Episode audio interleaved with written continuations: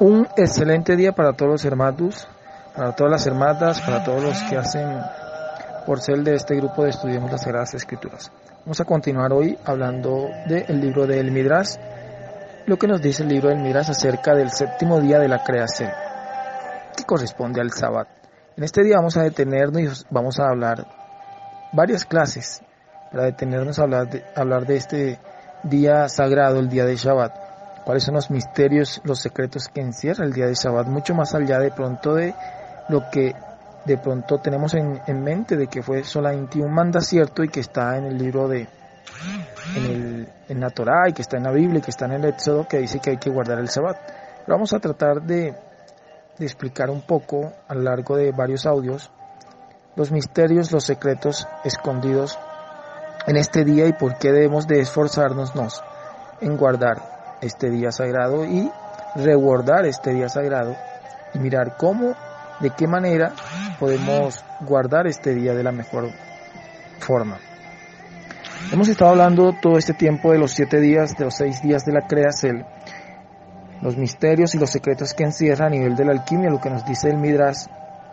lo que nos dice la Cábala, y que, bueno, ya hemos dicho y lo volvemos a decir que para entender el libro del Génesis tiene que ser la persona un alquimista, tiene que estudiar alquimia y tiene que estudiar la cábala o si no, no lo va a entender. Si no, se queda en, los versos escritos, en, la, las historias y en los párrafos escritos que se leen, pero no lo va a poder entender. Toca leerlo en ese lenguaje en el que fue, con el que fue escrito ese libro, el libro del Génesis, que encierra grandes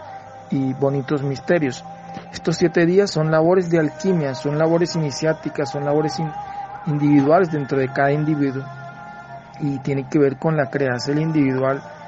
de, esos cuerpos existenciales de los que nos hablan los esoteristas y de lo que nos han hablado los maestros y de lo que nos han hablado las escuelas iniciáticas.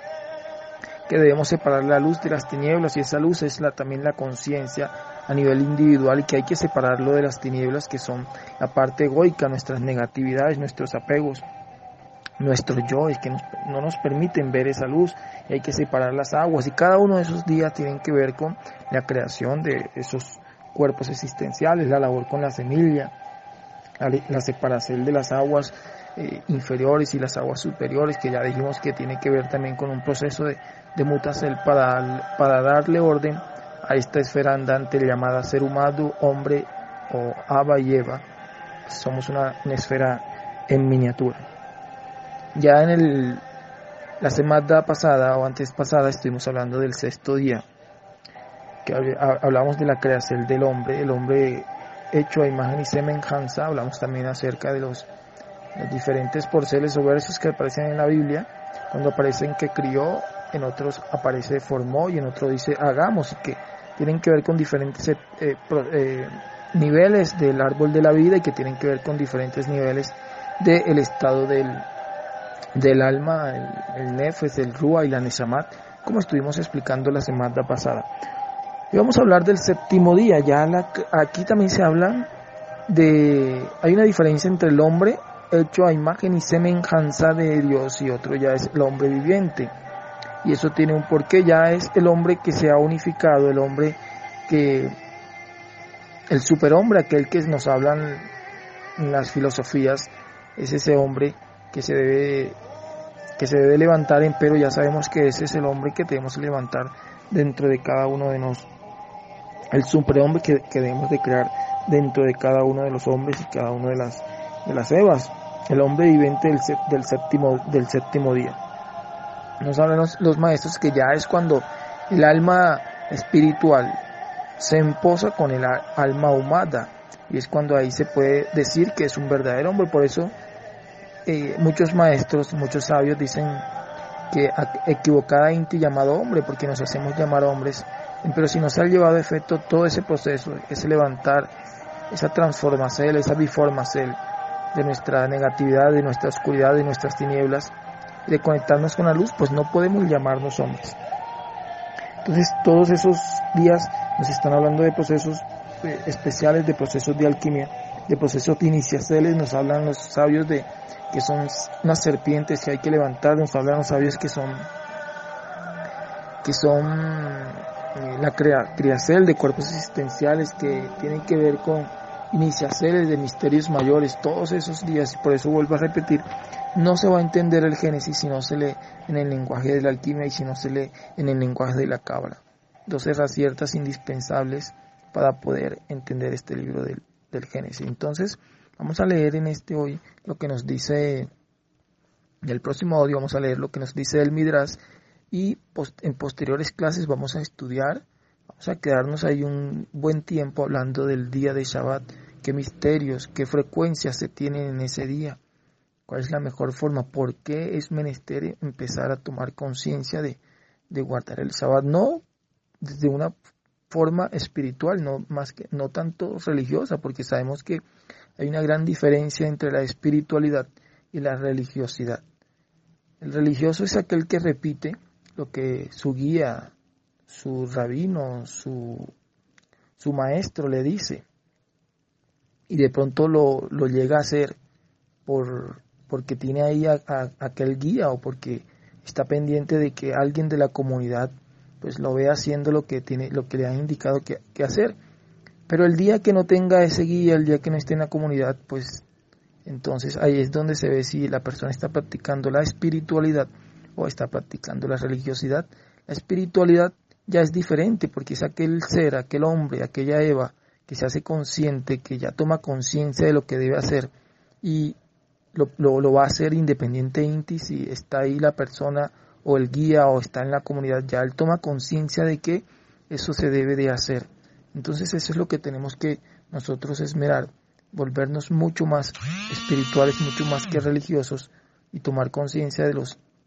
de las frecuencias de los, de los días y sobre todo de este día de Shabbat. Entonces por eso vamos a estudiar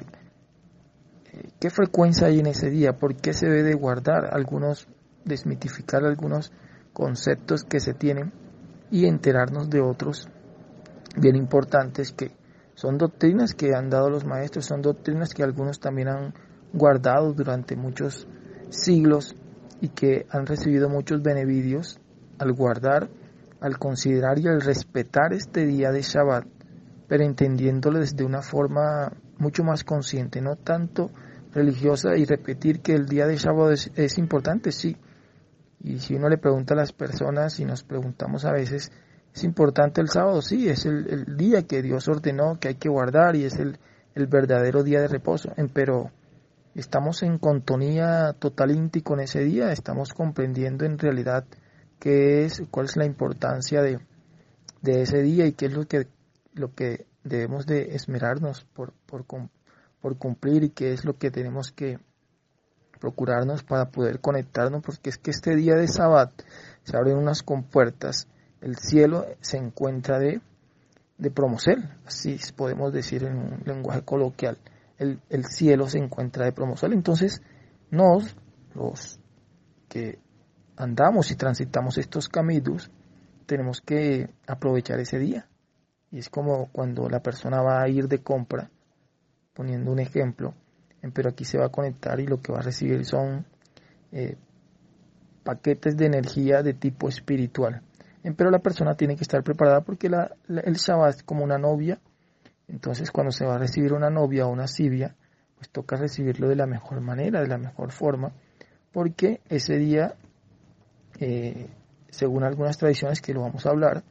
se habla de que llega a una frecuencia espiritual, muy espiritual, y empieza a acompañar a aquel hombre que empieza a guardar el sábado como debe guardarlo, y esa frecuencia espiritual, que se habla que es una porcel del alma de los seres, pero que está en un nivel mucho más elevado, y solo llega el día de sábado que se abren esas compuertas, entonces trae secretos y trae misterios que empieza a ser revelados a ese hombre que tiene la preparación porque es que esa frecuencia que baja el día de Shabbat no se alimenta del alimento que como pues comemos los, seres humanos, ni de frutas, ni de ni de pastas, ni de ni de alimentos físicos. Esa frecuencia se alimenta de un alimento espiritual. Entonces hay que darle ese alimento espiritual a esa frecuencia que baja para que ella se sienta a gusto, sino ella se retira. Y así, y con la medida del tiempo que uno se va volviendo o se va contonizando mucho más porque es que tenemos que empezar a ser más místicos. El misticismo nos conecta mucho más allá del, del, fanatismo, sino misticismo, que tiene que ver también con la espiritualidad, mucho más allá de la religiosidad. El místico es aquel que en todo ve la frecuencia o la presencia de Dios. Cuando va a salir de la casa, hablar, pedir a Dios, cuando va a comer algo, cuando va a hacer un sigocio, cuando va a salir, cuando va a hacer una, en una situación antes de levantarse, después de, levantarse, cuando, cuando se va al baño, cuando se sale del baño, por las situaciones que son buenas y aún por las situaciones que uno aparentemente las ve como malas, pero que de pronto traen un mensaje y uno no se ha dado cuenta, ahí tenemos que tener esa, esa porcel de misticismo, y vuelvo y repito, no de fanatismo, sino de misticismo en todo lo que se hace, en el actuar, en el, desde que nos levantamos, y que es todo lo que, en gran porcel, lo que los maestros nos han enseñado, pero que a veces como que se nos olvida. Entonces vamos a leer lo que nos dice el Midrash, y en posteriores audios, en posteriores eh, clases, vamos a hablar de esos secretos y esos misterios del el día de Shabbat.